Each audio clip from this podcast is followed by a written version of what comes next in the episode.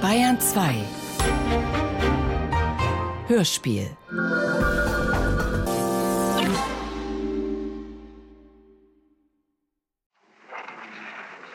Ich habe schon gedrückt. Ja, es dauert wahrscheinlich jetzt noch das warm wird. Fräulein Kosowski, äh, Sie werden in Abwesenheit Ihrer Mutter und des Herrn Fehrbach zunächst vernommen. Wir müssen aber im Anschluss an Ihre Vernehmung den äh, beiden Angeklagten das Wesentliche von dem, was sie gesagt haben, wiedergeben. Das könnte nun am besten dadurch geschehen, wenn Ihre, Aufbahn, ihre, Auf, ihre, ihre Aussage auf Tonband aufgenommen würde und dann Ihrer Mutter und Herrn Fehrbach gespielt würde. Sind Sie damit einverstanden? Ja. Dass das, was Sie jetzt sagen, auf Tonband aufgenommen wird? Ja. Ja. Sie heißen mit Vornamen Sylvia Ja. Kosjolkowski. Ich werde im Laufe des der Vernehmung Sie als Fräulein Kossi ansprechen, Ja, weil das viel einfacher ist. Äh, wie alt sind Sie bitte? 25.10.41. 20. Ja. Äh, wie viel? Das ist also, 25.10.1941. dann sind Sie also 19 Jahre Bin alt. ich jetzt 20. Sie sind jetzt schon 20 Jahre alt, äh, verheiratet, ledig, Ledig. Studenten. Zunächst belehre ich Sie äh, ganz allgemein über die Pflicht zur wahrheitsgemäßen Aussage. Auch wenn Sie die Tochter der Angeklagten sind, müssen Sie die reine Wahrheit sagen. Sie werden unter Umständen vereidigt werden. Wer bewusst etwas Falsches aussagt oder bewusst etwas Wahres verschweigt und diese Aussage beschwört, der macht sich eines Verbrechens des Meineids schuldig und wird deswegen mit Zuchthaus nicht unter einem Ja bestraft. Wer fahrlässig eine falsche Aussage mit seinem Eid bekräftigt, also eine Aussage, die er bei ruhiger Überlegung und gewissenhaftem Nachdenken als falsch oder unvollständig hätte erkennen können, der macht sich eines Vergehens des fahrlässigen Falscheids schuldig und wird deswegen mit Gefängnis bestraft. Und auch derjenige Zeuge, der ohne beeidigt zu werden vor Gericht vorsätzlich die Unwahrheit bekundet, wird mit Gefängnis bestraft. Fräulein Kossi, Sie können als die Tochter der Angeklagten Vera Brüne die Aussage verweigern. Wenn Sie sich also nicht vernehmen lassen wollen, dann brauchen Sie sich nicht vernehmen zu lassen. Es liegt völlig in Ihrem freien Entschluss, was Sie zu tun gedenken.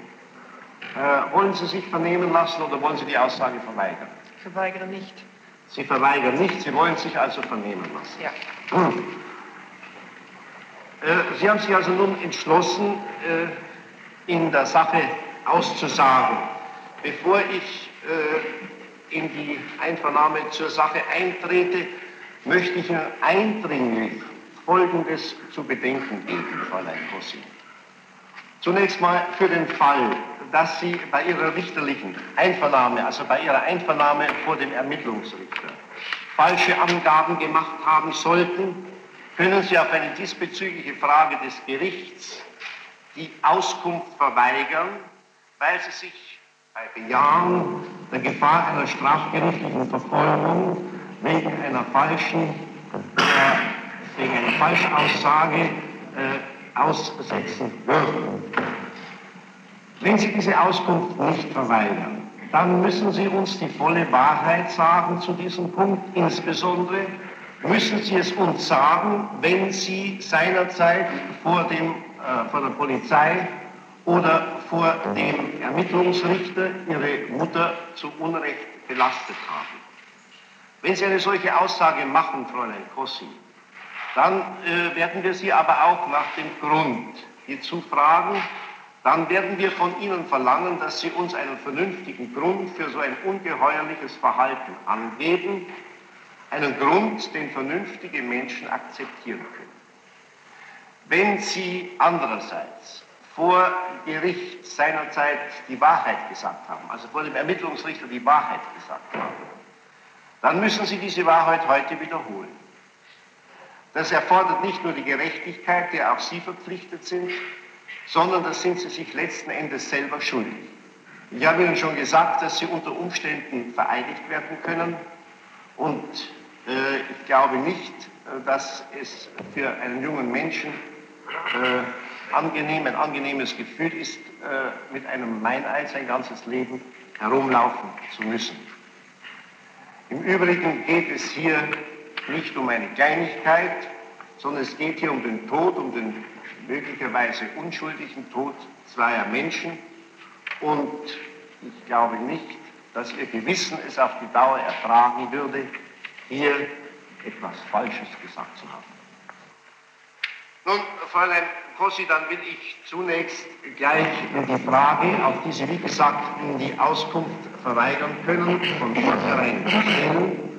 Haben Sie seinerzeit vor der Polizei, also vor Herrn Schillinger, und später dann vor dem Ermittlungsrichter, also vor dem, Herr, vor dem Herrn Amtsgerichtsrat Siegel, die Wahrheit gesagt, als Sie erklärten, Ihre Mutter habe Ihnen gegenüber ein Geständnis abgelegt. Meine damalige Aussage war falsch. Ihre Aussage vor der Polizei und vor dem Ermittlungsrichter war falsch. Falsch. Gut, das also vorweg. Hm. Nun würde es uns zunächst mal ganz allgemein interessieren, Fräulein Kossi, wie Sie zu Ihrer Mutter persönlich stehen. Ist Ihr Verhältnis zu Ihrer Mutter ein gutes? Ist es ein schlechtes? Ein sehr gutes. Ist ein gutes. Ja. Äh, war es immer ein gutes oder ist es in letzter Zeit betrübt gewesen? Es war immer ein gutes, es ist nach wie vor ein gutes. Es war immer ein gutes und es ist nach wie vor ein gutes. Es war also auch ein gutes, sagen Sie, zu, zu dem Zeitpunkt, als Sie bei der Polizei erschienen und äh, Ihre Mutter aufs Schwerste belastet. Ja. ja. Sie haben also keinen Grund, gegen Ihre Mutter irgendwie rachsüchtig zu sein oder sonst irgendwelche unfreundliche Gefühle gegen sie zu hegen. Nein. Nein. Äh, ist es richtig, Fräulein äh, Bossi, dass Sie von Ihrer Mutter öfters geschlagen wurden das ist meine Mutter und wenn sie mich ab und zu mit einer Ohrfeige ja. dachte, dann war das sicher immer im richtigen Ort. Dann glauben Sie, dass das also nicht, äh, dass das also deswegen geschehen ist, weil Sie es nötig haben? Sehr richtig, ja. ja. Also wir können nochmal zu diesem Punkt zusammenfassen, irgendwelche Spannungen, Differenzen bestehen zu Ihrer Mutter nicht, bestanden insbesondere auch nicht in den Jahren äh, 60 und 61. Nein. Das sind ja die entscheidenden Jahre. Nun, Freund Kossi, äh, wir wissen aufgrund der uns vorliegenden Protokolle, was Sie der Polizei und dem Ermittlungsrichter gesagt haben. Wir müssen diese Aussage nun ja wohl auch im Weg des Vorhalts in die Verhandlung einführen und ich werde Ihnen nun dass sowohl das Protokoll, oder es wird Ihnen nun sowohl das Protokoll vor der Polizei wie auch das Protokoll, das der Ermittlungsrichter mit Ihnen aufgenommen hat, vorgelesen. Passen Sie bitte gut auf. Bayerische Landpolizei, Landpolizeidirektion Oberbayern, Kriminalabteilung 5, 8.11.1961. Vernehmungsniederschrift in der Wohnung ihrer Mutter aufgesucht, mit dem Gegenstand der Vernehmung bekannt gemacht, erklärt Fräulein Silvia Kosiolkowski, weitere Personalien bereits erhoben, Folgendes. Soweit ich mich erinnere, habe ich mit meiner Mutter zusammen auf Einladung von Dr. Braun vor etwa zwei Jahren, es kann nun jedenfalls im Spätherbst oder Winter 1959 gewesen sein, das Haus in Böcking besichtigen. Dr. Braun wollte uns damals, damals unbedingt sein umgebautes Haus zeigen. Soviel ich weiß, war Frau Klo während unseres Besuches in München beim Friseur. Ich weiß es zwar nicht mehr genau, aber ich nehme an, dass uns Dr. Braun hier in der Kaulbachstraße mit seinem Wagen abgeholt hat. Wir haben uns während des Nachmittags circa eine halbe Stunde im Hause aufgehalten und alle Räume besichtigt. Auf Vorhalt. Ich habe nicht gesehen, dass meine Mutter während des Besuches aus einem Nachtkästchen im Schlafzimmer eine Pistole weggenommen hat. Ich habe in der Wohnung meiner Mutter auch nie eine Pistole gesehen. Nach meiner Rückkehr aus England am 8. Juli 1960 habe ich mit meiner Mutter über den Vorfall in Pöcking gesprochen, weil er mir eigenartig erschienen ist. Ich fragte immer wieder meine Mutter und im Laufe der Zeit erfuhr ich von ihr den tatsächlichen Vorgang in großen Zügen. Ich muss hierbei sagen, dass meine Mutter eine Frau ist, die schwer etwas für sich behalten kann und dass sie der Vorfall innerlich ständig beschäftigte. Ich möchte aber betonen, dass ich den Sachverhalt wirklich erst nach meiner Rückkehr aus London erfahren habe. Auf Vorhalt. Ich habe weder von der Planung noch von der Absprache mit Fehrbach etwas gewusst. Mein Aufenthalt in London geht auf meinen Vater zurück. Meine Mutter war an sich dagegen. Daher ist es abwegig, dass ich damals nach England geschickt worden sein könnte, um während der Tatausführung nicht hier in München zu sein. Wenn mir vorgehalten wird, dass ich selbst mit dem Vorfall in Pöcking in Verbindung stehe, so erkläre ich, dass ich damit nichts zu tun habe.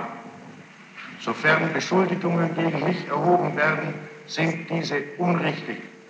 Ich bin daher bereit, die volle Wahrheit zu sagen über das, was ich im Laufe der Zeit erfahren habe.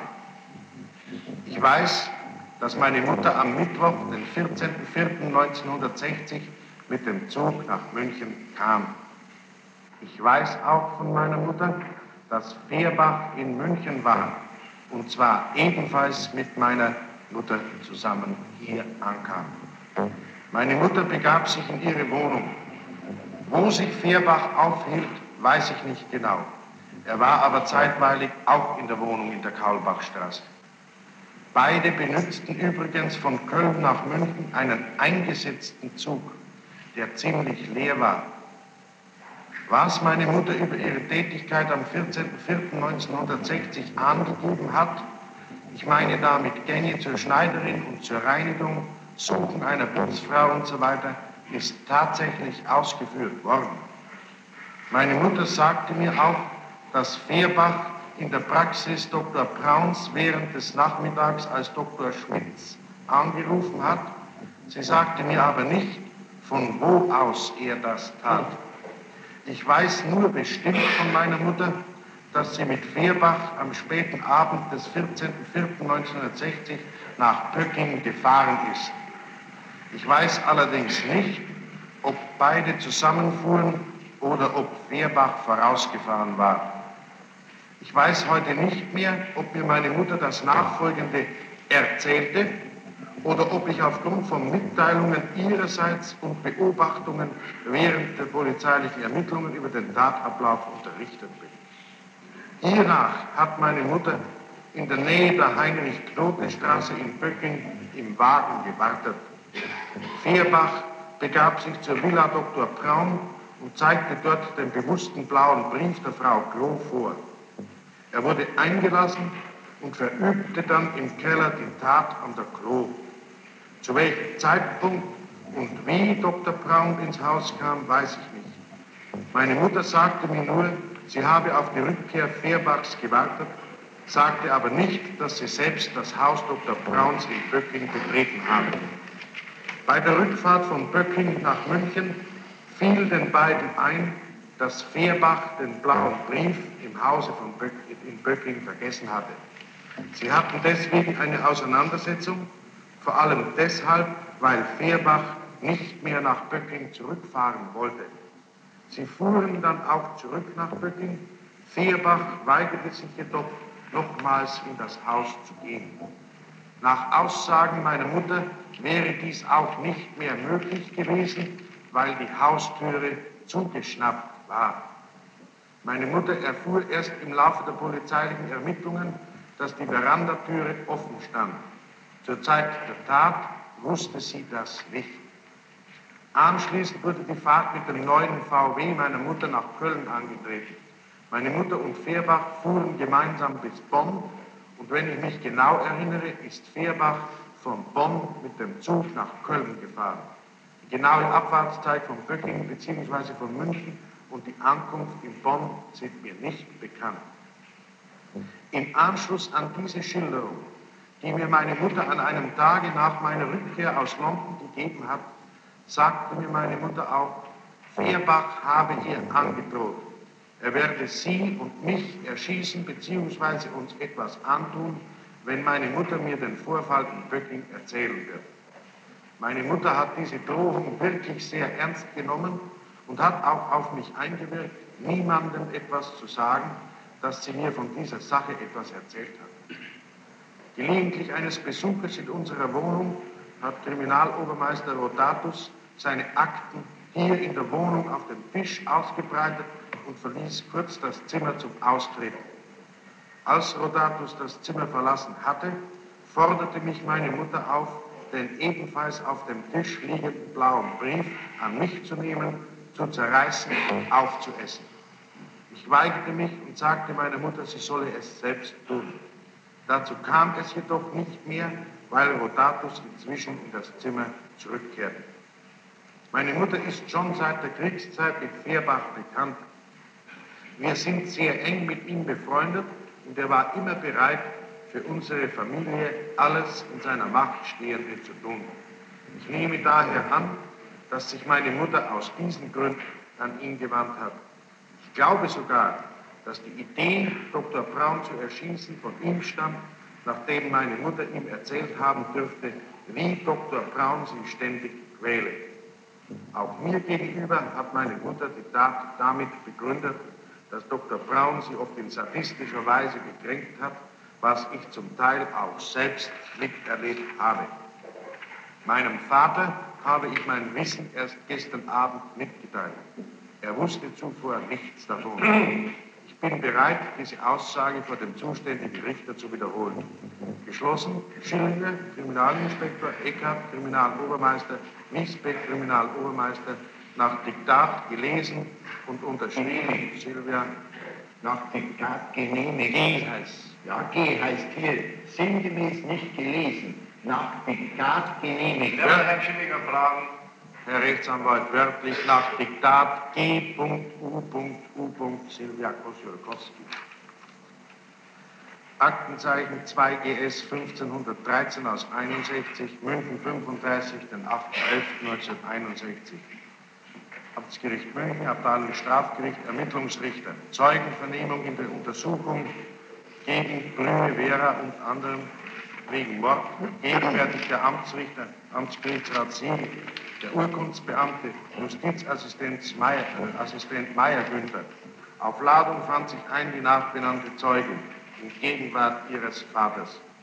Die Zeugin wurde zunächst von dem Gegenstand der Vernehmung und der Person des Beschuldigten in Kenntnis gesetzt, zur Wahrheit ermahnt über die Bedeutung des Eides und die strafrechtlichen Folgen einer unrichtigen oder unvollständigen Aussage belehrt und sodann vernommen wie folgt.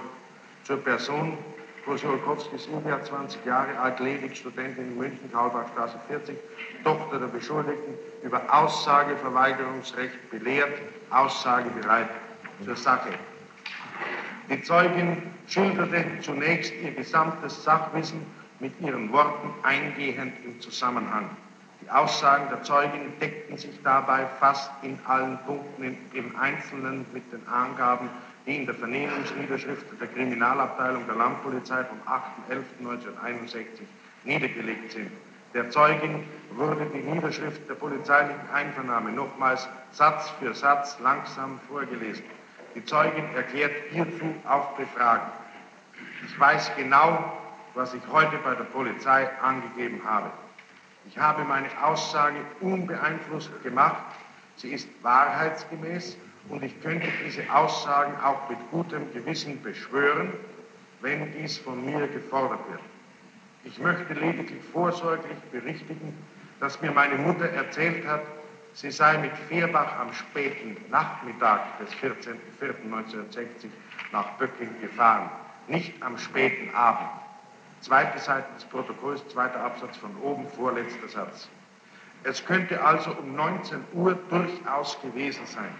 Ich bleibe also dabei, dass mir meine Mutter nach meiner Rückkehr aus England eines Tages ein volles Geständnis abgelegt hat. Wir haben vorher schon einige Male über den Vorfall gesprochen. Es kann auch sein, dass das Gespräch von dritter Seite auf den Fall Dr. Braun gebracht worden ist. Ich habe mir lediglich die Sache angehört, ich habe aber nicht gesagt, dass mir die Angelegenheit verdächtig vorkommt. Als dann wieder einmal von meiner Mutter über die Sache gesprochen wurde, muss ich wohl meine Mutter etwas schärfer gemustert haben, ohne dass mir dies heute besonders in Erinnerung ist, und muss wohl meine Mutter daraus geschlossen haben, dass ich sie durchschaut habe. Jedenfalls hat meine Mutter daraufhin für mich völlig überraschend die Tat zugegeben und den Hergang erzählt. Das Geständnis ist also von meiner Mutter von sich aus abgelegt worden. Ich habe sie nicht dazu aufgefordert.